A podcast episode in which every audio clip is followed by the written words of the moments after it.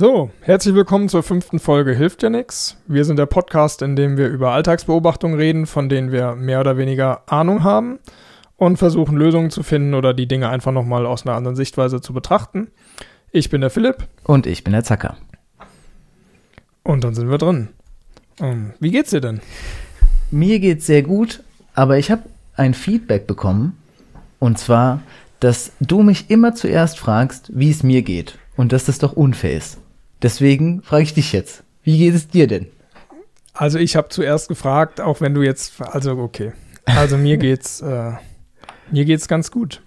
Ich war gestern ein bisschen, bisschen kaputt, nachdem ich äh, mir einen Zug geholt habe am Hals und mein Nacken so steif war, dass ich mich kaum bewegen konnte und mir daraufhin ja. auch übel wurde und ich dann einen Tag im Bett verbracht habe. Aber heute geht's wieder und ähm, jetzt kann ich mich nicht beklagen. Dir wurde übel vor Schmerzen, oder? Wie kann ich das verstehen? Ja, also es war, also ich glaube, so muss es sein, wenn man Migräne hat, weil das war einfach äh, bei der falschen Bewegung ähm, schoss mir so ein Schmerz in die Schläfe, äh, dass ich gedacht habe, uiuiui, ähm, das ist gar nicht gut. Und dann war es halt alles. Also egal, was ich machen wollte, war halt sehr schwierig. Und ähm, ja, dann wurde mir auch so ein bisschen schlecht. Und dann hast du, hast du daraus einen Urlaubstag gemacht. G genau, so, also so kann man es nennen. Ähm, man könnte es auch einen Genesungstag machen, wenn man es weniger, ähm, weniger böse formulieren will. Aber ja, ich habe nicht gearbeitet. Okay, aber jetzt geht es dir auch wieder deutlich besser. Ja, Verspannung weg, ähm, Kopfschmerz weg und äh, Lebensfreude da. Das ist ja wunderschön. Und vorher die Woche hast du was Spannendes erlebt? Ähm, muss ich mal überlegen. Also die, die letzte Podcast-Aufzeichnung liegt ja noch gar nicht so weit zurück. Stimmt. Ähm, von daher kann ich da jetzt gerade nichts berichten. Das ist ja auch okay. Man muss ja auch nicht immer was, was erleben, was. Äh, das Leben ist ja auch meistens nicht so super ereignisreich, wie man es denn gerne hätte. Ich habe eine kleine Beobachtung. Und zwar, ich, kennst du das, wenn YouTube dir ein Video vorschlägt, dass YouTube will, dass du guckst? Ja. Also wenn einfach an jeder Stelle dieses Video angezeigt wird und wenn du nicht aufpasst, auch als nächstes direkt abgespielt wird und du sagst, ich will das jetzt nicht gucken, aber es, YouTube ist so hartnäckig, dass es dir so lange das vor, vorzeigt, bis du es anschaust. Kenne ich sehr gut. Was war es bei dir? Ich weiß es nicht mehr. Hast ich habe mir das mal aufgeschrieben, dass, dass es manchmal so Videos gibt, die man immer und immer wieder sieht. Äh, meistens sind so komplett belanglose Sachen. Aber, Aber ähm, nee, ich kann es dir gerade nicht sagen. Weißt du noch, ob du klein beigegeben hast? Auf jeden Fall habe ich klein beigegeben. Hm. Ja. ich hatte das auch, ähm, ist gar nicht so lang her. Da habe ich nämlich, ich glaube, der ist ja ein Begriff, der Andrew Tate. Der ist ja mittlerweile. Leider nein. Nein, ein bisschen, echt nicht? Ja, ich bin ein bisschen älter als du. Oh wow, okay. Dann kann ich jetzt erzählen, wer Andrew Tate ist. Ähm, spannend. Okay, in Kurzfassung ähm, ist eine sehr kontroverse Gestalt im Internet, die mittlerweile auch, glaube ich, überall weggebannt ist. Also auf Twitter, Instagram, alle sozialen Medien oder Plattformen haben die mittlerweile weggebannt. Und ähm, der ist, der macht halt so, kennst du diesen, diesen, diesen Content, äh, so Maskulinität fördern und wie ist man ein echter Mann und so und halt diese Schiene, da kennt man doch noch ein paar mehr. Und er war da voll drin. Und der wurde mir vorgeschlagen, wirklich sehr hartnäckig, die ganze Zeit. Und dann habe ich irgendwie da mal ein paar Sekunden reingehört und es war total, total dumm. Voll auf die plumpe Schiene ist er gegangen, in dem Clip, den ich gesehen habe. Und dann habe ich ab dem das komplett ignoriert. Aber YouTube wollte unbedingt, dass ich das schaue.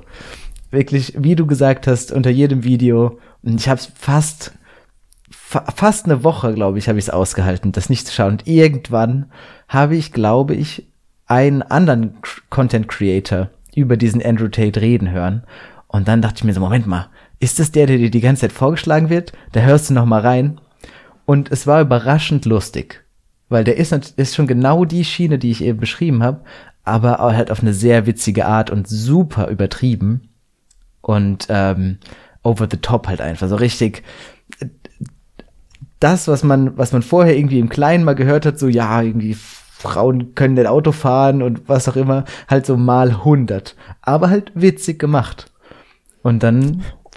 Und das hat genau deinen Humor angesprochen. Es ist halt, es ist halt witzig. Also ich kann, ich kann halt Humor ganz gut, ähm, ich kann, auch wenn ich die Themen nicht unbedingt äh, gut finde, wenn der Humor gut gemacht ist, dann kann ich da trotzdem was draus ziehen. Und äh, so, so dunkler, so, so äh, sehr böser Humor, der kriegt uns ja meistens dann doch irgendwie alle. Und ungefähr auf der Schiene oder auf der Ebene fand ich den dann doch sehr ent entertaining und unterhaltsam. Ähm, jetzt geht's aber nicht mehr. Jetzt ist er halt weg. Jetzt macht er, jetzt darf er gar nichts mehr machen. Jetzt ist er gebannt. Nicht nur von dir, sondern auch von allen anderen. Ja, ich finde das aber schon krass. Also, um mal so allgemein darüber zu sprechen, dass die, dass so, ähm, dass Menschen einfach, egal welche, welche Art von, äh, von Content die machen, dass die da quasi ähm, gleichzeitig, dass sich einfach die, die soziale Medienwelt entscheidet, das nicht mehr zu unterschreiben, das finde ich schon ziemlich krass. Auch so bei Donald Trump zum Beispiel, der wurde ja auch von Twitter gebannt und so. Und ich weiß gar nicht, ob das, ob ich das so gut heißen würde, dass die Leute auch wenn sie natürlich dann meistens aus einem Grund den Content nicht mehr, ähm, nicht mehr machen dürfen. Aber trotzdem, findest du das in Ordnung, dass so jemand einfach kollektiv weggebannt wird? Ja, es kommt halt echt hart auf den Content an. Also wenn jemand dazu zu Gewalt aufruft und eine entsprechende Reichweite hat und dann halt Leute sterben, weil jemand ähm, so etwas tut, dann finde ich es schon legitim, dass man dann sagt, ja, nee, das brauchen wir einfach nicht, weil dann sterben halt einfach weniger Menschen. Ähm, bei bei Kunst oder bei kontroversen Meinungen muss man natürlich aufpassen, was, was ist noch erlaubt und was nicht. Aber das ist ja so eine immerwährende Debatte. Was darf Kunst, was darf Kunst nicht, wo ist die Grenze? Und das ist natürlich sehr, sehr schwierig. Ja, ja, so Aufruf zum Gewalt ist, glaube ich, relativ gut ähm, zu verargumentieren. Aber das hat, die haben ja, glaube ich, hat, hat der Trump das mal so richtig gemacht? Ich glaube, ja, der bei der Stimmung des Kapitols also, also Aber dickes Ja. Ist, hat er das wirklich so gesagt? Ich weiß gar nicht mehr, wie seine Formulierung war. Natürlich haben die Leute das nur wegen dem gemacht, das ist klar. Aber ich dachte, er wurde nicht impeached, weil er mit seiner Formulierung auch immer noch ein bisschen aufgepasst hat. Ich glaube, deswegen konnte man den dann nicht aus dem, aus dem Amt schmeißen. Wenn man ihn nicht aus dem Amt schmeißen kann, dann weiß ich nicht, ob man ihn aus Twitter schmeißen kann. Naja, off offensichtlich kann man ihn ja aus Twitter schmeißen. Und ich finde das eigentlich von so einer Plattform halt auch ein Statement, dass man sagt, folgende Person oder die Meinung folgender Person findet man halt nicht so gut und dann sagt, ja, nee, den wollen wir hier nicht haben. Ja, ist halt eine Meinungsfreiheit-Debatte. Weil ah, es gibt halt so viele Meinungen, die, die super vielen Leuten ähm, widerstreben würden, die, die wir vielleicht teilen, weiß ich ja nicht. Wahrscheinlich nicht so viele, aber ich weiß nicht, irgendwie, es, es stört mich so ein bisschen, wenn die Leute, wenn, wenn es keine Grundrechtsverletzung oder, oder Menschenrechtsverletzungen gibt und die Leute dann einfach, den Leuten einfach den Stecker, der Stecker gezogen wird. Weil ich, manchmal, manchmal stört mich das. Muss man halt den Einzelfall betrachten. Und die, ich glaube, die grundlegende Frage ist halt, wie viel Macht darf so eine Plattform haben? Also ja.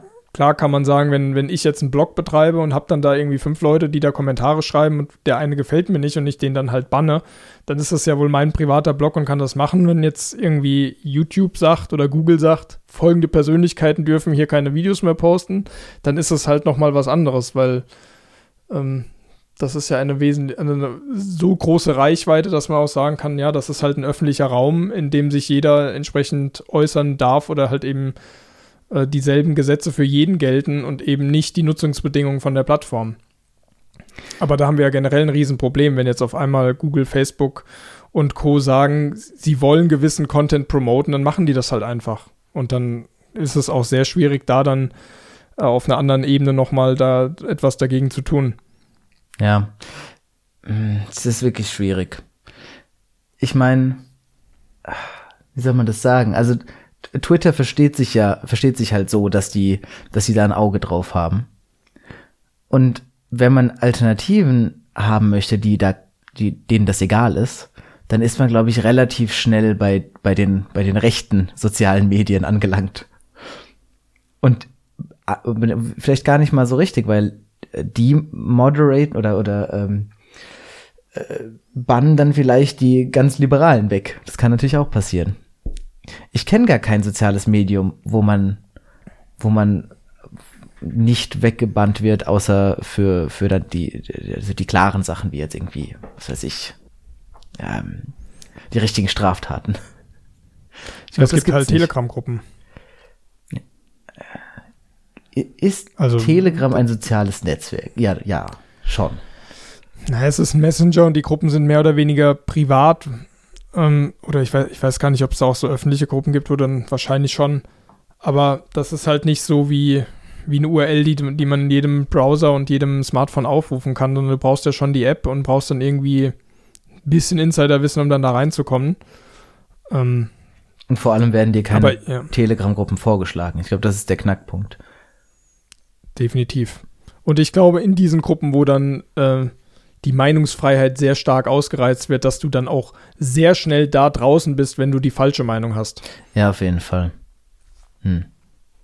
Es ist auf jeden Fall ein schwieriges Thema und es gibt da keine, keine ein, ein also so klare Lösung.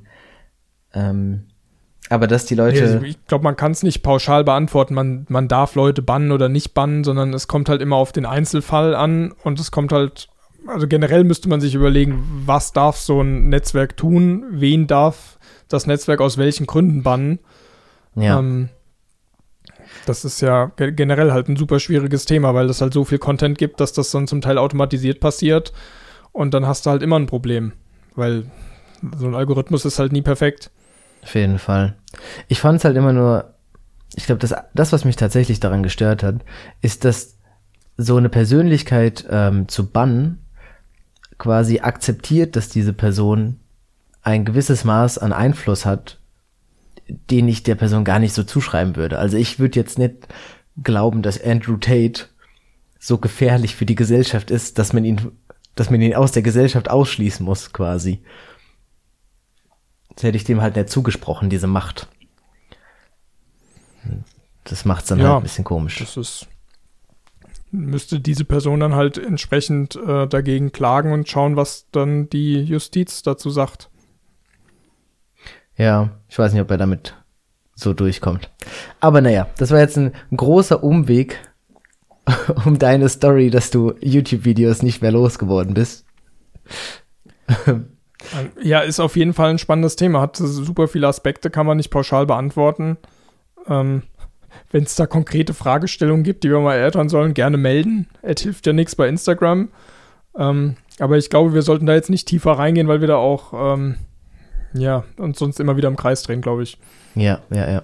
Und es ist halt auch sehr kontrovers. Ein gefährliches Thema ist das. Sonst werden wir noch weggebannt. Zack, gibt's den, den Instagram-Channel, hilft ja nichts nicht mehr. So eine kurze Reise dann.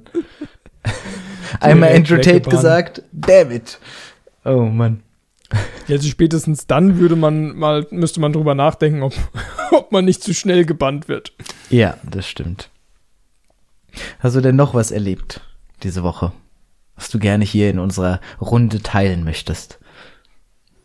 Ach, ich kann mich nur drüber aufregen, wie, wie schlecht äh, die Tool-Unterstützung ist, wenn man einfach seine Gedanken strukturiert ähm, runterschreiben möchte.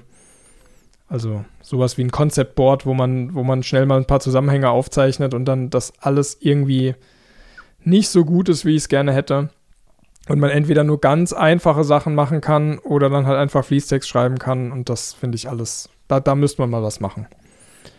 Also in meiner Erfahrung ist es meistens so, dass die Tools mehr können, als man selber weiß. Und dass man oft mal schnell ein Tool sucht und mit und es nicht ähm, nutzerfreundlich genug ist, dass jemand, der es gerade erst angefangen hat zu benutzen, alle, alle Features intuitiv äh, zur Hand hat. Ich, ich habe Marketing-Videos geguckt und die haben gezeigt, wie toll man Dateien importieren kann. Und ich dachte mir, na, ich will doch keine Datei importieren. Ich will hier, will hier eine Mindmap malen und das ist maximal schwierig gemacht. Mm.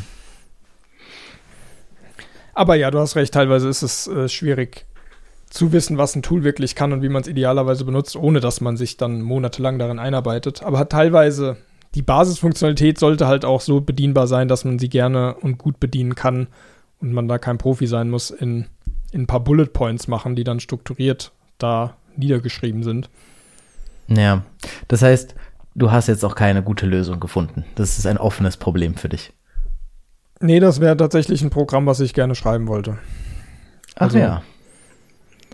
Wo man leicht Informationen runterschreiben kann und äh, semantisch verbinden kann. Das wäre mir ein sehr großes Anliegen. Strukturiert, strukturiert Wissen äh, aufzubereiten und so abzulegen, dass man, dass man es gut anderen Leuten kommunizieren kann.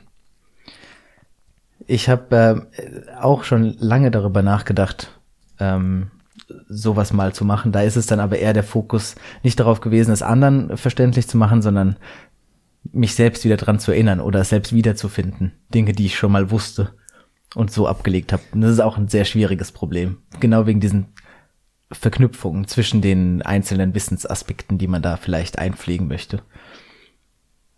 Ah, ja. ja, und dann auch so eine Hierarchie einbauen. Also du hast ja ganz oft irgendwie einen Überbegriff den du mit einem anderen Überbegriff verbunden hast und dann weißt du diesen Zusammenhang, aber dann interessieren dich halt die Details von diesem, also die Unterbegriffe zu dem Überbegriff.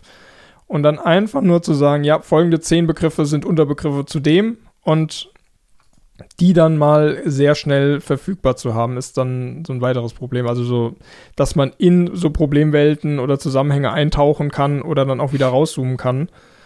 Ja. Ähm, das ist gar nicht so einfach. Ich stelle mir das also eigentlich, also. eigentlich stelle ich mir das vor als, als Baumstruktur mit Querverweisen. Aber diese Querverweise machen es wahrscheinlich unglaublich kompliziert dann. Ja, also dann quasi eine Grafstruktur. ja, aber der Fokus ist, ist, halt auf dem Baum eher. Also ich glaube, äh, äh, vorrangig ist es dann schon noch ein Baum für mich. Deswegen. Ähm, auch ein Baum ist ja ein Graph. Richtig. Ja. Aber nicht jeder Graf ist ein Baum. Das ist wahr. Hast du Aber, das in der Uni gelernt, ja, ich, oder was? Ja, ja ich habe aufgepasst. Ich nicht. ja, aber prinzipiell wären das ja auch Dinge, die ich von so einem Programm dann erwarten würde, dass man je nachdem, was, was einem gerade interessiert, also der Kontext, dann eine andere Repräsentation zu den Daten, die man ähm, aufgeschrieben hat oder die man verfügbar hat, dann angezeigt bekommt. Das wäre ganz toll, wenn du das so schaffen könntest. Aber ich glaube, gerade diese, diese Art von Nutzerfreundlichkeit oder, oder verschiedene Grundideen von Darstellungsformen zu vereinen oder so zu wechseln, äh, je nach Bedarf, ist ein sehr schwieriges Problem. Weil, weil das, weil das sehr subjektiv ist. Und 100 Pro. Also deswegen sind die ganzen Programme, die man hat, ja auch so, wie sie sind. Also ich glaube, die Basisfunktionalität hinzubekommen, so wie ich es gerne hätte, ist relativ easy.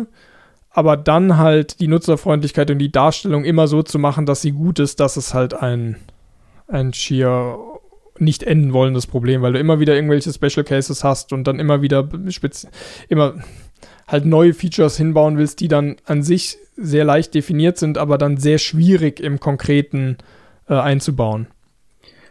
Ja, aber ich glaube, du hast eigentlich auch nur die Chance, und das ist deswegen auch gut, dass es ein Problem von dir ist. Du hast eigentlich nur die Chance, das Problem für dich zu lösen und dann zu hoffen, dass andere Leute das gleiche Problem haben, weil dann auch noch ähm, abschätzen zu wollen, wie das für die meisten Leute, welche Lösung zu diesem Problem für die meisten Leute das Beste wäre, da hast du dann, glaube ich, wirklich keine Chance mehr. Ja, definitiv. Das man muss seine eigenen Probleme so lösen, dass, dass man selbst zufrieden ist und hoffen, dass jemand anders das dann auch gebrauchen kann. Ähm, ja. Und darauf dann einfach durch die Benutzung neue, neue Anforderungen entstehen, beziehungsweise eine Priorisierung der Anforderungen ähm, passieren kann. Weil du hast ja ganz schnell ganz viele Ideen, was du noch einbauen könntest, aber wenn jede Idee dann halt irgendwie eine Woche dauert einzubauen, dann wirst du halt nie fertig. Ja, das ist immer die Krux. Viele, viele Ideen würden tatsächlich einen, einen Fortschritt, Fortschritt bringen aber oft genug steht der Aufwand dieser, der Umsetzung dieser Ideen dem, ähm, dem Vorteil so gar nicht gegenüber.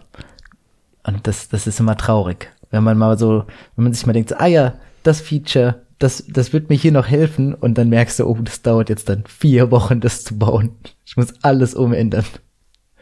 Ja, vor allem, wenn es dann mit einer grafischen Oberfläche sein soll. Ja, ja. Also irgendwie Daten strukturiert in, in einer Programmiersprache zu definieren, ist ja überhaupt gar kein Problem. Aber das dann so zu machen mit einer Eingabe und einer, einem Canvas, wo das Ganze dann ge gezeichnet wird, das ist ja dann gleich so viel mehr Aufwand in der Implementierung. Auf jeden Fall. Ich meine, es gibt schöne Sandka also wie heißt das, Baukastensysteme, äh, wo du dir dann mal schnell die Sachen hin hinziehen kannst. Aber die haben halt auch wirklich schnell ihre Grenzen erreicht. Und meistens sind diese kleinen Features, die man so haben will, nicht der Standardfall. Und dann geht's nicht. Also, also wenn ich jetzt mal einen Prototypen bauen würde, also das erste, was ich, was ich hernehmen würde, wäre Unity und eine VR-Brille. Und dann ähm, würde ich die ganzen Daten natürlich per, per Sprachassistent da reinmachen und das Ganze dann im dreidimensionalen Raum äh, verbinden und ausrichten. Das, das klingt Ja. doch gut, oder? Ja, ja, und dann, dann äh, ganz wichtig ist auch, dass du, dass du in so einem kleinen virtuellen Raumschiff sitzt und dann durch diese, ähm, durch diese Galaxie von Wissensknoten so durchfliegen kannst. Fliegen ist ganz wichtig. Ähm, und das Ganze Multiplayer. Also ich will das ja nicht nur Mhm. alleine machen, sondern ich will ja auch mit dir im selben Raumschiff sitzen. Ja, ja, wir wollen zusammen durch die Wissensgalaxie reisen. Du willst mir auch, du hast ja damit angefangen, dass du mir das Wissen vermitteln willst. Dann musst du mich auch mitnehmen Exakt. Klar, klar. Okay. Selbstredend. Das erinnert Ähm, mich. Gut, ähm, ich, ich habe leider keine VR-Brille, sonst würde ich mich Hm. direkt dran setzen. So muss es leider noch ein bisschen warten.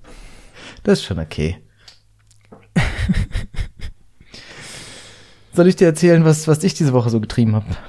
Auf jeden Fall. Okay. Also es ist nicht viel passiert, weil wir haben unsere, unsere letzte Folge ja echt vor nicht allzu langer Zeit aufgenommen.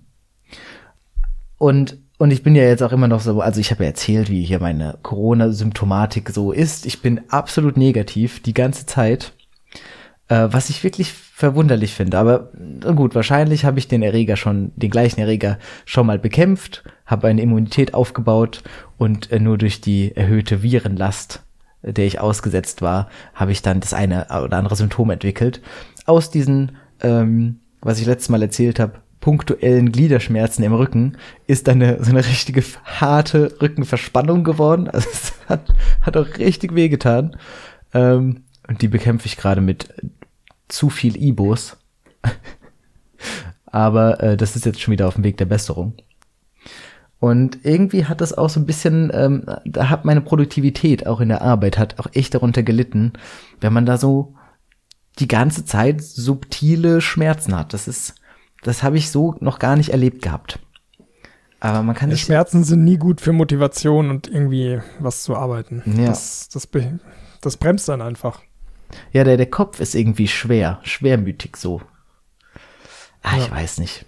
Und dann musste ich hier so diese kleinen Probleme lösen. Und, und das fällt mir alles so schwer, das ist unglaublich. Ich bin gerade dabei, ähm, das Android-Betriebssystem zu bauen. Also ähm, so vo- von, von Grund auf äh, den, den Code ein bisschen anzupassen und wenn man, wenn man Code anpasst, dann muss man den ja erstmal muss man den erstmal übersetzen in, in ähm, für Maschinen verständliche Sprache. Und das mache ich die ganze Zeit. Und es ist gerade bei Android unglaublich schwierig, weil das so viel ist. Und das heißt für mich, dass ich, selbst wenn ich mir tolle Gedanken mache, dann mache ich mir, dann, dann ändere ich ein ganz bisschen was und muss dann wieder diesen Bauprozess in Gang setzen, was ungefähr eine halbe Stunde dauert. Ich bin also durchgängig nur am Warten. Es ist nicht sonderlich zufriedenstellende Arbeit.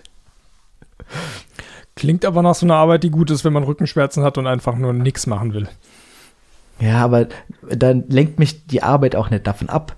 Ich sitz dann hier so und denke mir so, ja, was kann ich jetzt machen? Dann googelst du so ein bisschen, um quasi so ein bisschen vorzuarbeiten, kommst aber auch da schnell an die Grenzen. Und dann wartest du. Und dann fängst du eine Serie an. Und warum baust du den überhaupt? Ähm, das ist so ein, so ein kleines äh, Forschungsprojekt, wo ich ähm, mit anderen noch versuche, ähm, eine Sicherheitsanalyse auf dem Android-Betriebssystem zu machen. Und äh, was das jetzt für eine Sicherheitsanalyse ist, musst du mir sagen, ob dich das interessiert, ob ich da weiter quasseln soll. Oder Ich glaube, wir verschieben das aufs nächste Mal. Machen wir, gerne. Dann, Also falls irgendein Hörer, Hörerin Lust hat, darüber mehr zu erfahren, bitte gerne melden. Ähm, ich würde sagen, wir fahren, kommen heute mal zum Thema.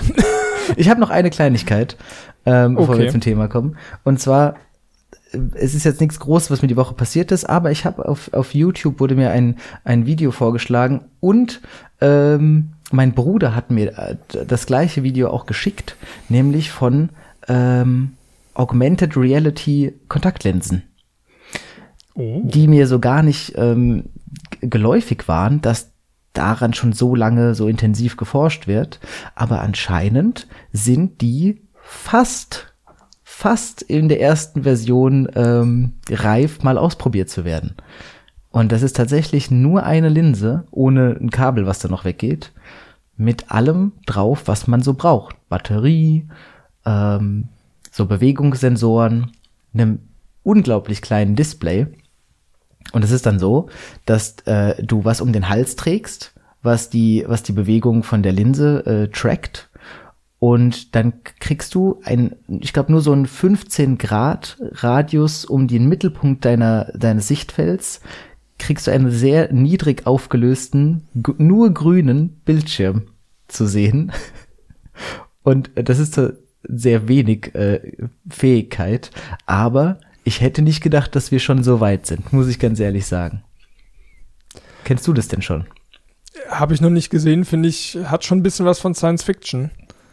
Ähm, Finde ich auch. Aber es ist halt dann echt die Frage, also wenn das nur grün ist, also dann wahrscheinlich Ja, wie durchsichtig damals. und grün. Genau, wie damals Also so, die Bildschirme. Weißt du das noch? Hm. Bist du so bist du so alt, dass du noch die Ja, ich habe ich hab Filme gesehen. ähm, ja, also klingt, klingt spannend. Also irgendwie auch ein bisschen scary, wenn da irgendwie so ein Halsband Dinge ins Auge projiziert. Also nicht, dass dann dein Auge halt kaputt ist, weil der das nicht auf die Linse, sondern in dein Auge projiziert. Aber ja, kann man das schon machen. ist doch nicht schlecht. Sieht auf jeden Fall verrückt aus, weil das sind halt diese, ähm, äh, die, diese, diese Boards mit den, mit, mit Chips drauf, äh, PCBs, habe ich jetzt vergessen, wofür es steht. Es gibt die auch in, in, ähm, äh, in weich. Und die sind unglaublich dünn, wie so ein Film, äh, sind da eingebettet in diese Linse. Und es sieht halt krass aus, ne, weil das ist halt so grünes Techno-Zeug, was dann in diesem, äh, in diesem äh, durchsichtigen Linsenmaterial eingebettet ist. Das sieht echt crazy aus. Aber ähm, ja, das, also, was soll ich noch zu der Linse sagen? Die, ich, Sieht man das denn von außen? ja, ja, klar. Die sieht, die, die sieht so richtig Cyberpunk-mäßig aus. Gibt's auch eine Serie, die Cyberpunk heißt, jetzt auf Netflix neu. habe ich auch schon gesehen. Und ich habe ein bisschen, ich wurde ein bisschen daran erinnert. Kann man sich anschauen. Ja, alles was grün ist und im Auge und irgendwie so, das kl- sieht sofort nach Cyberpunk aus. Ja. Ah, genau. Kann ich mir gut Ein vorstellen. anderes Problem, was diese Linse noch hatte, ähm, dadurch, dass das ja mit Batterie funktioniert und generell Strom durchfließt, wird das Ding halt auch warm. Und es wird jetzt nicht heiß, aber man kann sich schon vorstellen, dass es da einfach nur dadurch, dass es wärmer ist als normal, dass man mehr Tränenflüssigkeit verbraucht, beziehungsweise dass das Auge gerne mal trockener ist, als es sein wollte. Und das kann dann halt zu Problemen führen. Ich bin gespannt, wie die das, was noch für, für Probleme gelöst werden und wie schnell es geht, bis, bis ich die kaufen und benutzen kann. Ich würde es nämlich machen. Ja, du kriegst dann einfach noch so eine kleine Trinkflasche nebendran ans Auge gehängt, wo dann ab und zu so ein bisschen Augenflüssigkeit reingetropft wird. Ja, ich muss so eine Sprühflasche immer mal wieder ins Auge sprühen. Aber schade, also wenn man das nicht sehen würde, ich muss gerade dran denken, ähm, hast du das von diese, diesen Auseinandersetzungen von dem Schachweltmeister äh, mitbekommen? Nein. Dass der, der Schachweltmeister ähm, seinem Gegner Betrug vorwirft, weil er ihn geschlagen hat. Ähm, Also- und er meinte, das kann eigentlich gar nicht sein, dass da jemand gewinnt und hat dann, ähm, hat dann bei, ich glaube, bei zwei Spielen danach einfach sofort aufgegeben, als er wieder gegen den gespielt hat. Und jetzt steht halt Betrug im, im Raum Ah. und der andere bestreitet das natürlich. Ja. Ähm, aber die Person, ähm, die ist wohl schon mal da, damit aufgef aufgefallen, dass sie beim Online-Schach betrogen hat. Und deswegen ist das jetzt so eine, so eine Soap, die da gespielt wird. Ähm, Ich hab gibt das keine, keine Hinweise darauf, dass, dass wirklich Betrug vorge, äh, vorgefallen ist, aber es, der Vorwurf steht im Raum. Ja, ich habe das doch am Rande mitbekommen, aber mich gar nicht eingelesen. Das war doch der Magnus Carlsen in seinem letzten Turnier. Gegen so einen jungen Typen, Genau. oder? Gegen den Hans Niemann. Ja, ja. Und ähm, hat er nicht das Turnier auch einfach komplett abgebrochen?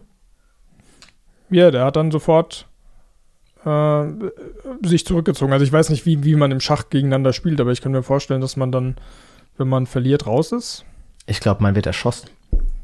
Okay. Ja, dann, dann würde ich nicht aufgeben. dann würde ich um mein Leben spielen. Aber Ja. da wäre das ja schon, ähm, wenn Sehr du so eine, so eine Kontaktlinse hast, auf den du Informationen bekommst und wenn das nur sehr wenig ist, würde ja reichen, um dir irgendwie den nächsten Zug anzuzeigen.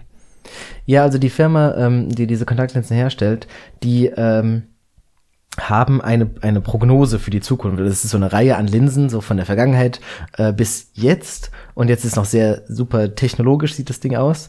Und dann die nächste Linse, die dann noch gar nicht, die es noch gar nicht gibt, die hat so eine, so eine künstliche ähm, Retina, heißt es so? Die, das, was die Farbe im Auge macht. Ja, Iris, Retina. Iris. Nein, nein, das ist doch die Iris, oder? Ah, jetzt ist das ja peinlich jetzt hier. Wie heißt Retina das? ist die Netzhaut. Okay, ja. Und wie heißt das, das Farbige?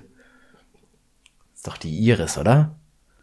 Also die Iris ist das Schwarze, oder? Egal. Das, was da Soll- Farbe Wir gibt. sollten hier nicht über Begriffe reden, sondern eher über Konzepte. ja, glaube ich auch. Äh, das, was da Farbe gibt, es gibt ja Kontaktlinsen, die schon die Augenfarbe verändern.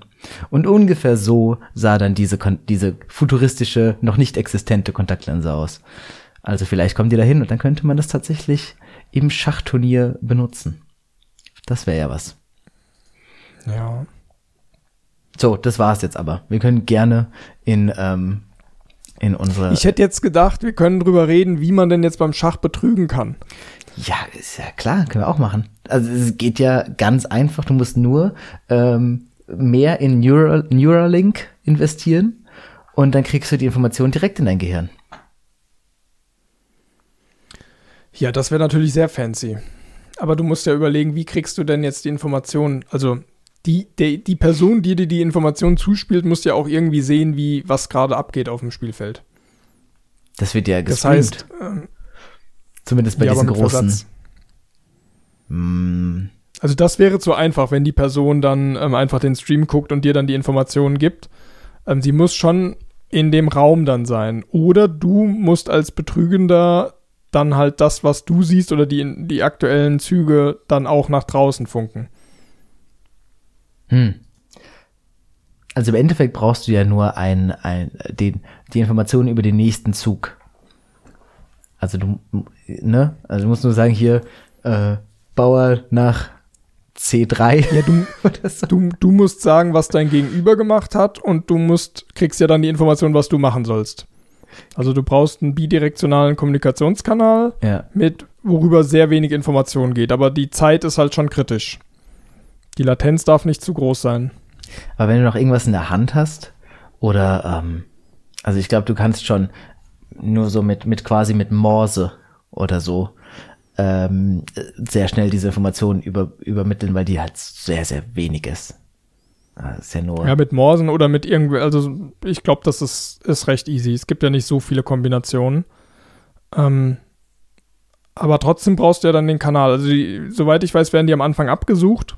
Das heißt, du kannst jetzt nicht einfach so ein Funkgerät mitnehmen und dann irgendwie einfach äh, was, was wegmorsen. ja. Es muss schon sehr klein sein. Das- Aber es sollte doch heute auch überhaupt kein Problem sein, irgendwie in die Finger im Zweifel irgendwas einzu, einzupflanzen, wa- was dann ähm, irgendwie mit Bluetooth Low Energy dann irgendwie was, was auf die Ränge oder, oder ein bisschen weiter weg wegschickt. Ja, ist halt so die Frage, wie diese Turniere aufgebaut sind. Ist die, ähm, sind die Zuschauer genau aus so einem Grund relativ weit weg? Ähm, äh, werden die auch nochmal mit einem Metalldetektor abge, abgesucht? wie passiert das? Ich habe keine Ahnung. Aber die andere Sache, also ich meine, man hat ja nur, man hat entweder die Möglichkeit, dass der PC, quasi das rechnende ähm, Netz an der Person dran ist. Dann musst du es gar nicht wegschicken. Und für so einen Schachcomputer kann ich mir vorstellen, dass das eine sehr kleine Einheit ist, die du da nur brauchst. Meinst du nicht, so eine Apple Watch könnte schon gegen Magnus Carlsen in Schach gewinnen? Auf jeden Fall. Also eine Apple Watch wäre schon viel zu groß. Also ich, ich glaube, wenn du einfach so, also wenn du dir mal so ein, so ein CPU von so einem Smartphone vorstellst, das ist ja so hauchdünn und ganz klein. Das größte ist ja der Akku. Also du, ja. du brauchst ja auch einen sehr, äh, gar nicht so leistungsstarken Chip und einen kleinen Akku und ich glaube, dann kannst du das komplett unter die Perücke komplett legen. irgendwo einführen und ähm, dann, dann kriegst du das schon hin. Also ich, ich glaube, dass, dass wenn du es drauf anlegst, wird das nicht so, so schwierig. Im Zweifel hast du das im Fuß drin. Dann kannst du irgendwie mit Fuß tippen, dass du das da reinmorsen und dann vibriert das ein bisschen, um dir zu sagen, wo es, was du machen sollst. Die einzige andere Sache ist, also es kommt halt auf die Art des, des Schachturniers an. Wenn das jetzt normales Schach ist, dann hast du mehr als genug Zeit, genau das zu machen. Aber es gibt ja Bullet und Blitz. Und ähm, Bullet ist das schnellste, wenn ich mich recht erinnere. Und da hast du, glaube ich, für keine von diesen Späßen genug Zeit. Also selbst wenn, selbst wenn der, wenn du den, wenn du einen Laptop nebendran stellen könntest, hättest du im Bullet-Schach nicht genug Zeit, um diese Informationen zu verwerten. Ja, das wäre dann zum Betrügen wäre das eine andere Challenge. Also ich glaube, bei sowas brauchst du dann irgendwie einen optischen Kanal, also irgendeine Einheit, die, die das Schachbrett scannt und dann automatisch verarbeitet und dir dann auch sehr schnell sagt, was du machen sollst. Ja. Ähm, aber wenn du, ich glaube, das war ein Format, wo du mehr Zeit hast. Also es wird zumindest nichts irgendwie von Blitzschach oder so, sondern ja, okay. Einfach halt. Ja, dann hat er vielleicht doch betrogen. Weil der Magnus ist halt schon auch der Beste. Mit Abstand. Ja, aber ich glaube, du musst es ihm nachweisen. Also kannst ja nicht sagen, äh, ja, der ist halt so gut. Und, ähm, weil es könnte ja auch einfach Glück gewesen sein. Vielleicht. Also beim Schach irgendwie unwahrscheinlich, aber trotzdem. Hm. Weiß ich gar nicht, ob das so unwahrscheinlich ist. Im Endeffekt, wenn der wird ja auch ein, ein Meister äh, sein, äh, der, der Gegner da. Und wenn du dann auf dem hohen Niveau ähm, kannst du ja nur in bestimmte Richtungen denken. So viel Zeit hast du ja gar nicht. Oder beziehungsweise so viel Brainpower hast du ja gar nicht. Aber wenn man sich halt mit Glück genau in den, in die, in die, in das richtige Rabbit Hole vertieft und dann eine ganz tolle äh, Spiel, einen ganz tollen Spielzug findet, dann kann es schon sehr viel Glück sein, glaube ich. Oder Aber der Magnussen hatte halt einfach keinen Bock. Hat vielleicht, gedacht, war, so, vielleicht hat er gesoffen. Ich, ich irgendwie einen ganz schlechten Tag einfach nicht aufgepasst und dann gedacht, oh Gott, jetzt habe ich verloren. Jetzt ist es einfacher zu sagen, der andere hat betrogen, als ähm, jetzt irgendwie, irgendwie zuzugeben, dass man einfach mal einen schlechten Tag hatte. Oder wenn man eh immer alles gewinnt, vielleicht ist es dann auch langweilig und dann sagt man, gut, jetzt mache ich hier mal so einen Skandal und irgendwie so, so Aufmerksamkeit äh, ziehe ich auf mich mit so, mit so Diskussionen. Ähm, oder vielleicht hasst er ja auch einfach den anderen und ähm, Kann sein. will dem jetzt sein Leben zerstören. Ja, da, da, mit all diesen Szenarien stellst du den Magnus jetzt nicht in das beste Licht. Das beste Licht ist wohl, dass der andere einfach betrogen hat. Ich sag ja nur, was sein könnte. Ich bin da ja komplett emotionslos. Du bist ein Hater. Ich bin ein Hater. Ja. Weil jetzt sind wir nicht so tief in die, in die Betrugsmaschinerie eingetaucht, aber ich, ich kann mir schon vorstellen, dass es da Mittel und Wege gibt. Also wenn wir, wenn wir Bilder auf Kontaktlinsen projizieren können über Halsbänder, dann werden wir es doch irgendwie schaffen, einem kleinen Schachcomputer ähm, zu sagen, was der Gegner gemacht hat und dann Feedback zu bekommen, was man als nächstes machen soll. Das denke ich auch. Naja, aber wenn es mehr Interesse an ähm, daran gibt, dass wir herausfinden, wie man so betrügen kann im Schach oder in anderen Dingen, dann kann man uns auch das ja mal schreiben. Ja, am besten dann noch ein bisschen so die Rahmenbedingungen, Blitzschach oder das andere, das noch schnellere Schach und, und was, wie, wie so eine Durchsuchung stattfindet, weil wenn, wenn man gar nichts weiß, dann ist es ein bisschen schwierig. Ja. Wollen wir mal in unser Thema einsteigen, bevor wir hier die Ein-Stunden-Marke knacken? Ja, hau raus. Ich habe äh, das, glaube ich, in einem von unseren letzten Podcasts schon mal erwähnt, dass es mich ein bisschen stört, dass ähm, ich halt IT-Wissen angesammelt habe über die Jahre, aber das im Alltag relativ selten nur verwenden kann. Und dass ich auch andere Skills habe. Ich habe mal ähm, eine ganze Weile zum Beispiel Parkour gemacht. Und Parkour könnte ich in so gut wie jeder Lebenssituation, die jetzt, wo es um einen Ort geht, könnte ich das auch mit Parkour machen. Also jetzt nicht mehr, weil das halt zehn Jahre her ist. Aber damals hätte man Parcours quasi immer irgendwie verwenden können. Und ich frage mich, ob das, warum das bei IT nicht so einfach scheint und ob man das irgendwie doch machen kann. Hast also dann kommt ja die, ist ja die Frage erstmal, für was hast du dann Parcours gemacht? Also einfach um zu zeigen, dass du es kannst oder hatte das dann auch einen wirklichen Nutzen? Mm, naja, potenziell wäre man halt schneller. Es ist äh, nicht so gesellschaftsverträglich, das in jeder Situation einzusetzen und ich habe es halt auch in dem Kontext nie gemacht, sondern immer nur für Spaß.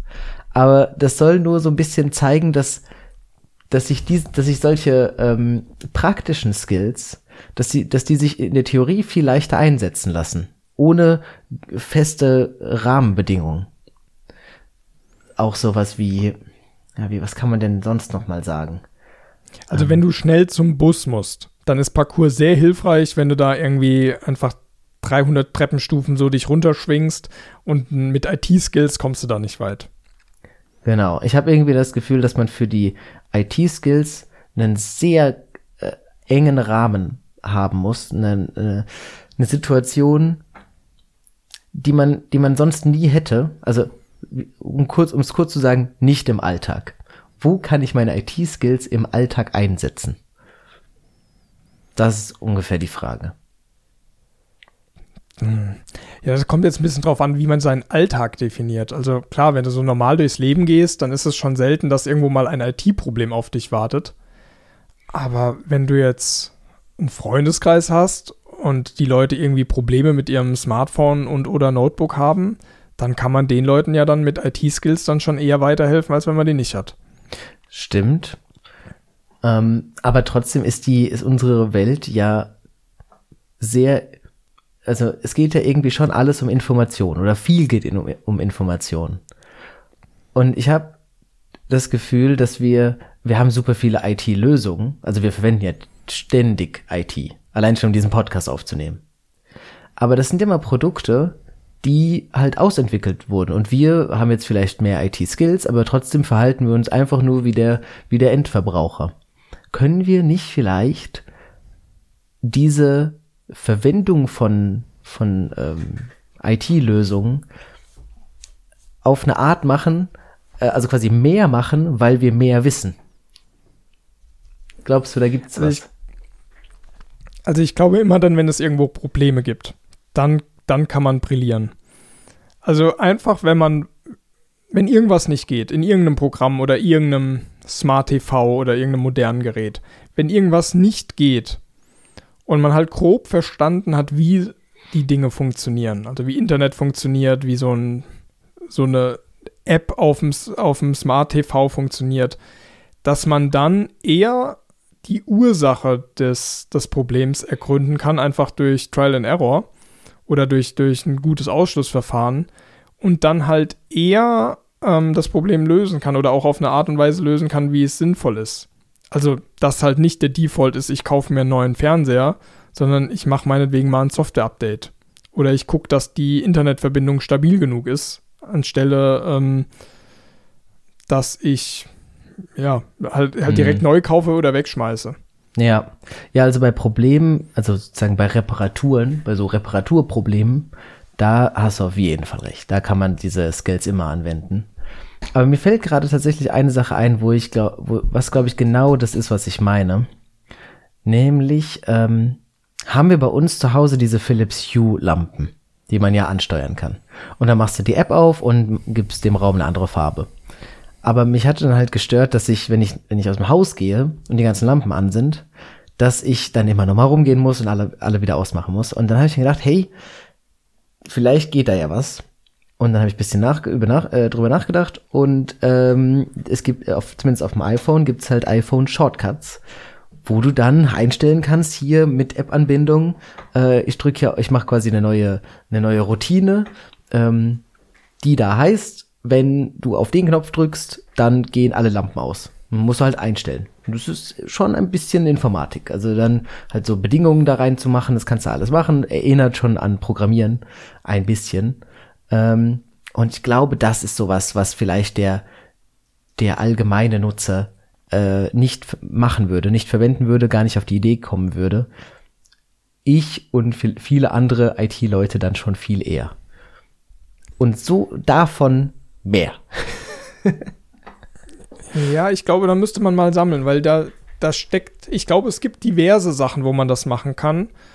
Sie fallen einem jetzt nur nicht so, so spontan ein. Also das kommt ja dann immer auf das Alltagsproblem an. In dem Moment, in dem Leute halt ein Problem haben und nicht wissen, dass es so ein Werkzeugkasten IT gibt, dann werden sie auch gar nicht auf die Idee kommen, ein Problem damit zu lösen. Und, ja. und du als IT-Mensch weißt ja, du weißt ja einfach, dass es das gibt. Und dann machst du es halt einfach und denkst ja auch gar nicht darüber nach, dass jemand anders das gar nicht weiß, dass es sowas gibt. Naja, vielleicht also, aber noch allgemeiner, dass ich für ein gegebenes Problem mir äh, eine größere Batterie an Lösungsansätzen überlegen kann und mir, mir dann die Frage stellen kann, warum denn die einzelnen jetzt nicht gehen. Und in dem Fall von den Lampen weiß ich auf jeden Fall, dass es, äh, dass es gehen muss, dass man die alle gleichzeitig ausmacht. Und dann suche ich halt gezielt nach einer Lösung dafür und komme dann halt schneller auf sowas wie dass es diese Apple Shortcuts gibt, was ich vorher halt nicht wusste. Also ich hatte jetzt dieses Tool nicht in meinem Arsenal, sondern ich habe einfach die Frage gestellt, wie kann ich denn jetzt äh, das, das, ähm, das machen? Und ein jemand, der jetzt eher äh, praktisch ähm, die äh, Skills sich angeeignet hat, wäre vielleicht auf eine andere Lösung gekommen. Für, da weiß ich jetzt nicht, aber die, die Sicherung hätte draus machen. Ein, Elekt ein Elektriker hätte sich gedacht, hier, ich mache einfach immer die Sicherung aus. Wenn das, also das wäre ja auch eine, eine sehr radikale Möglichkeit, alle Lichter auszumachen. Das, das stimmt schon. Auf jeden Fall. Ähm, und auch da hilft ja auch wieder einfach zu wissen, wie Dinge funktionieren. Also wenn du weißt, du hast eine App, mit der du gewisse Sachen machen kannst, dann weißt du, es gibt einen Kommunikationskanal zwischen App und der Lampe. Und dann ist die Frage, gibt es denn auch auf dem äh, Ökosystem Handy eine Möglichkeit, diese Schnittstelle ebenfalls zu benutzen. Und dann kannst du dir überlegen, schreibe ich eine eigene App, die die Schnittstelle benutzt, oder bietet das Betriebssystem automatisch Sachen, um sowas zu machen. Und dann bist du bei diesen Shortcuts.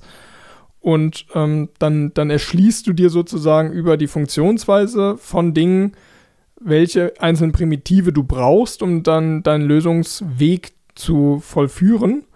Und wenn du Glück hast, gibt es halt sowas wie Apple Shortcuts oder du musst dir halt eine eigene App schreiben oder es gibt es halt einfach nicht. Ja. Könnte ja auch sein, dass es dann die Philips Hue App gibt und die kann halt genau das, was die kann. Und ähm, die bieten keine Schnittstellen, dann könntest du ja auch nichts machen. Ja, zum Beispiel, also das mit dem eine eigene App schreiben, das ist dann halt, das ist dann halt übertrieben, weil es dauert viel zu lang und da muss man viel zu viele Dinge drumherum machen. Wenn ich, wenn ich ein Problem am PC habe, dann kann ich mir eigentlich immer ein schnelles Skript schreiben. Da muss ich kein, kein Programm, wie ich vorhin erzählt habe, erstmal schreiben und dann bauen und dann verwenden, sondern da kann ich, schreibe ich mir ein bisschen was an, an äh, Instruktionen runter und die werden einfach ausgeführt. Aber in meinem alltäglichen Leben habe ich halt nur das Handy dabei und da geht sowas nicht. Vielleicht wäre es gut, wenn man solches so Scripting auch auf dem Handy machen kann. Dass ich einfach in meinen Notes schreibe ich halt so ein bisschen Befehle und dann, äh, statt dass ich das abspeichere als Text, sage ich hier und führe jetzt das bitte aus. Sowas gibt's halt nicht. Das stellt mir halt äh, die, die mobile äh, Welt nicht zur Verfügung, weil die Betriebssysteme auch viel sicherer sind. Und du meinst jetzt so, oh, welche Probleme würdest du dann lösen wollen mit einem Skript im Alltag auf deinem Phone? Hm. Einen Python-Interpreter kriegst du auch auf deinem Telefon. Dann kannst du genau das skripten über die, die Bildschirmtastatur und wirst im Strahl kotzen, weil das alles halt nicht so gut geht wie am, am Rechner. Und dann ist auch die Frage, ja. was du dann genau dann machen willst. Ne, ich glaube, ich, was ich damit meine, ist, diese, diese Apple Shortcuts, die sind wunderbar, die sind ganz toll. Aber auch die haben halt ihre Grenzen aus Sicherheitsgründen. Ähm, Und, und das Tolle an Programmiersprachen ist halt, dass du fast keine Grenzen hast. Also natürlich hast du trotzdem irgendwo Grenzen und auch da ist wieder Sicherheit, sind wieder Sicherheitsgründe die, äh, die Ursache für diese Grenzen. Aber du hast halt deutlich weniger. Vor allem, weil halt der, weil halt Handys nicht dafür gedacht sind, dass Entwickler mal eben schnell was machen. Und ich weiß jetzt gerade gar nicht, was ich damit tun würde dann. Aber ich kenne die ein oder andere Grenze der Apple Shortcuts, die mich in der Vergangenheit schon gestört haben. Ähm, das, das, heißt, du hättest gern noch mal so eine Extended Sache, also dass du all die Möglichkeiten hättest, die Apple Shortcuts kann, plus noch ein bisschen mehr. Ja, so dass auf, auf, dass die halt nicht auf Sicherheit achten, sozusagen. Sozusagen alles, was das Handy an sich eh kann, würde ich gerne in den Apple Shortcuts verwenden können. Das wäre, das okay, wäre ganz heißt, toll. Du, du bräuchtest sozusagen, du könntest dir jetzt überlegen, dass du eine eigene App schreibst, die alle Permissions hat, die theoretisch alles machen darf und die dann wiederum eine Schnittstelle für Apple Shortcuts hat ähm, und du dann dem Apple Shortcut, also in Apple Shortcut sagst du, ruf mir mal von meiner Almighty App Script 5 auf. In dieser App definierst du Script 5 und kannst da alles machen, was du willst. Und die Schnittstelle, um das aufzurufen, wäre dann über den Shortcut, der dann halt dann kommt, wenn du, wie, wie auch immer du das triggerst. Es kann sein, dass das die eine ganz tolle Lösung für das Problem ist. Ich wäre aber nicht überrascht, wenn Apple was dagegen macht, dass äh, solche Instruktionen, die erst nach dem Entstehen der App dann nochmal äh, hinterher dazukommen, dass die dann einfach so ausgeführt werden können. Ja, du musst das ja skripten. Du hast dann halt so Basisdinger, die du per, per Python-Befehl oder was auch immer ausführen kannst. Müsste man mal ausprobieren. Also, welche Funktion, von, von welchen Funktionen redest du denn, die, die jetzt so ein Shortcut nicht kann? Könntest du einen Phone Call machen? Boah. Also, ich könnte bestimmt einen, einen, das weiß ich nicht. Keine Ahnung. Da habe ich mich nicht genug rein, reingefuchst. Einen, einen, einen Call initiieren kann mir schon vorstellen, ja, also dass das nicht Die Frage geht. ist, was du nicht machen könntest und was du mit so einer, so einer, also, so einer. Die eine Sache, die mir mal gefehlt hat, war, dass ich eigentlich gerne ähm, bei der Erstellung von einem Kontakt ähm, den Ort gespeichert hätte, wo, wo dieses Kontakterstellen passiert ist. Und du kannst schon äh, das Kontakterstellen als Trigger ähm, setzen. Äh, also du kannst es so quasi über Umwege machen, aber dann kannst du halt den, den Ort nicht speichern. Und das ist so eine Sache, dieses, diese Shortcuts, die, die versuchen schon allgemeingültig zu sein, haben aber nicht Funktionen zur Verfügung, von denen ich weiß, dass sie das Handy ansonsten hat. Und, und das ist halt der Unterschied zwischen so einem, so einem äh, Baukastensystem, wo sich jemand was bei gedacht hat, so ja, wofür könnte man, könnten das denn Leute verwenden und einer Programmiersprache, die dir erstmal gar nichts verbietet, wo keiner drüber nachgedacht hat, wofür äh, machen das denn jetzt die Leute im Nachhinein, sondern das kriegen wir irgendwie technisch hin und jetzt programmiert drauf los. Ist uns doch egal, was ihr damit macht, sozusagen. Ja, aber es wird ja dann auch ultra schwierig, dann auf dem Telefon ein User Interface zu bieten, mit dem du dann alles machen könntest, was du mit einer Programmiersprache machen kannst. Weil ich glaube, es ist schon so gedacht, dass dann dieses Tool oder der Werkzeugkasten Shortcuts den Umfang hat von Dingen, die halt oft verwendet werden und die man dann auch noch einigermaßen gut konfigurieren kann auf so einem Handy-Display. Ja. Und wenn du jetzt sagst, du willst Kontakte erstellen mit Standort, dann wäre das ja auch einfach halt eine App, wo du sagst, ich schreibe eine App, die nichts anderes macht, als die Kontakte API aufrufen und dann noch eine Notiz mit dem Standort oder halt einen Standort verknüpfen, je nachdem, wie, wie man das halt dann, dann ablegen kann im Kontaktbuch. Weil diese App schreibst du halt einmal und dann hast du ja auch einfach nur noch ein, ein App-Icon, das du aufrufst, dann gibst, kriegst du die Maske mit hier neuer Kontakt einfügen und dann, dann ist es fertig.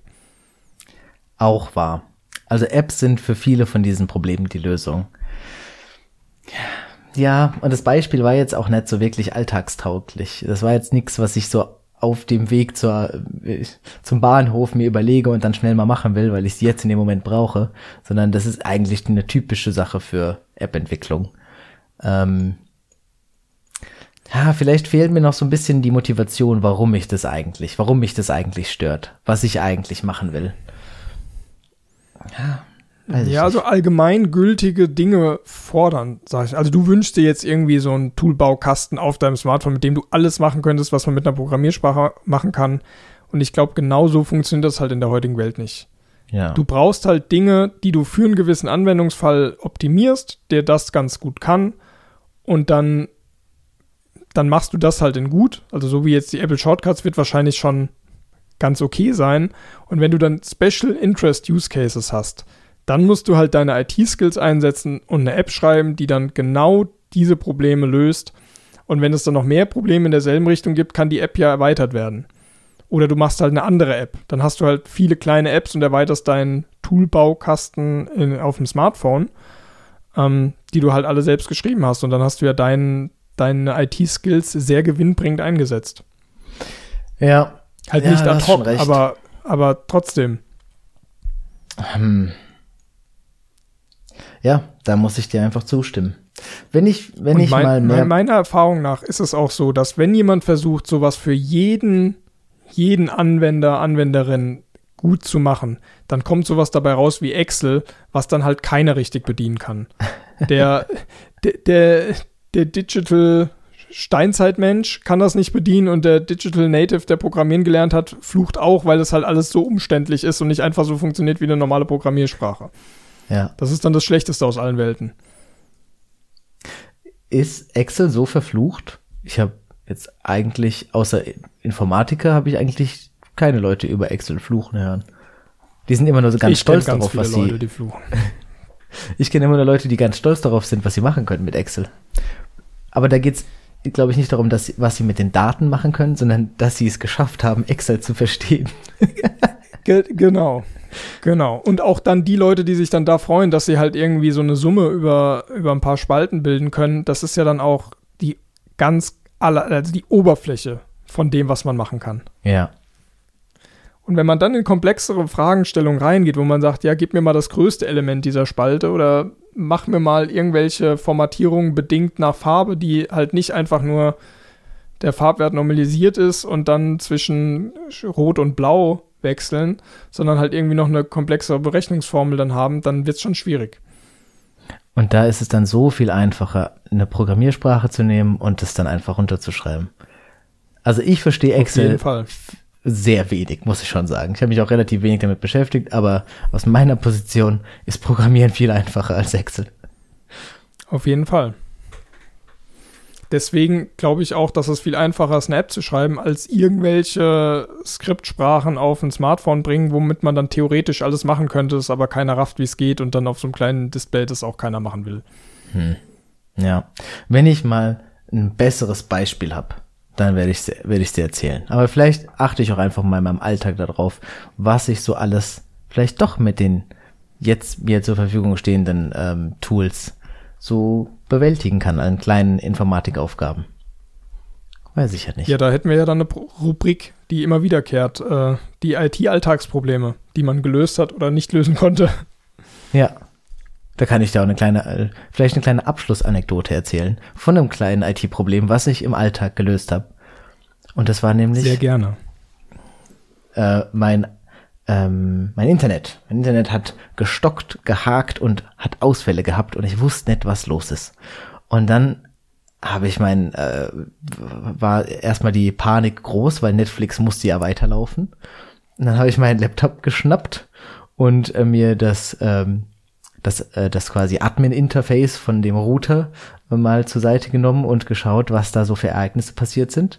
Und es hat sich rausgestellt, dass meine ähm, Internet über die Strom, über das Stromnetz, was hier meinen Keller mit Internet versorgt, dafür gesorgt hat, dass das Internet oben gestört wurde. Und das waren sehr wahrscheinlich äh, so Interferenzeffekte von ähm, dem Internetsignal, was reinkam, also über DSL, und was dann quasi das gleiche Internetsignal in den Strom, in Strom, in den Stromkreis gegeben wurde und hat das gestört. Und ähm, das ist sehr traurig, weil vielleicht ist das ein ständiges Problem, was ich, womit ich ab jetzt kämpfen muss. Aber wir konnten kein Netflix gucken. Ich habe mir diese Log-Dateien angeschaut, habe meinen äh, LAN over Power Adapter rausgezogen und das Problem war gelöst. Das war Mal, schon. Das ist doch, das ist doch das beste Beispiel, wie du den Abend gerettet hast, indem du einfach nur wusstest, ah, hier ist eine Fritzbox, das hat ein Admin-Interface, ich gucke da mal einfach nur in die Logfiles, vielleicht sagt er das ja was und dann steht da schon die Lösung und dann kannst du die einfach umsetzen und das Problem ist gelöst. Was hätte denn jemand gemacht, der das jetzt nicht gewusst hätte? Geweint. Der hat eine neue Fritzbox gekauft. durch Zufall hätte er die dann woanders eingesteckt als den Powerlan-Adapter. Ja, ja. Und dann Netflix verklagt. Ja, und sich monatelang aufgeregt, weil bis die Fritzbox da ist und dann geht's immer noch nicht und dann geht's vielleicht manchmal dann doch. Hm. Und dann. Ja, jetzt musst du nur noch das eigentliche Problem lösen, aber da können wir nächstes Mal drüber sprechen. Können wir mal schauen. Vielleicht habe ich die Probleme ja ab jetzt auch nicht mehr. Ich weiß ja alles Magie hier, diese Informatik. Ich verstehe das ja alles eh nicht. Ja, Signale über, über Stromleitung, das finde ich auch kriminell. Mhm. Gut, ich glaube, wir sind zum Ende gekommen. Meine, meine Frage ähm, wurde jetzt nicht komplett beantwortet, aber ich habe gelernt, dass äh, ich dieses Problem vielleicht gar nicht habe und mir das nur eingebildet habe, dass das wirklich ein richtiges Problem von mir ist. Du war, es war ja auch mehr eine Beobachtung und kein und ein, ein Leidklagen und kein konkretes Problem. Wenn du konkrete Probleme hast, löse ich dir gerne alles. Ja, das erwarte ich auch von dir. Aber dann das nächste Mal. okay. Also dann, schöne Woche, schönen Abend, mach's gut, bis zum nächsten Mal. Bis zum nächsten Mal.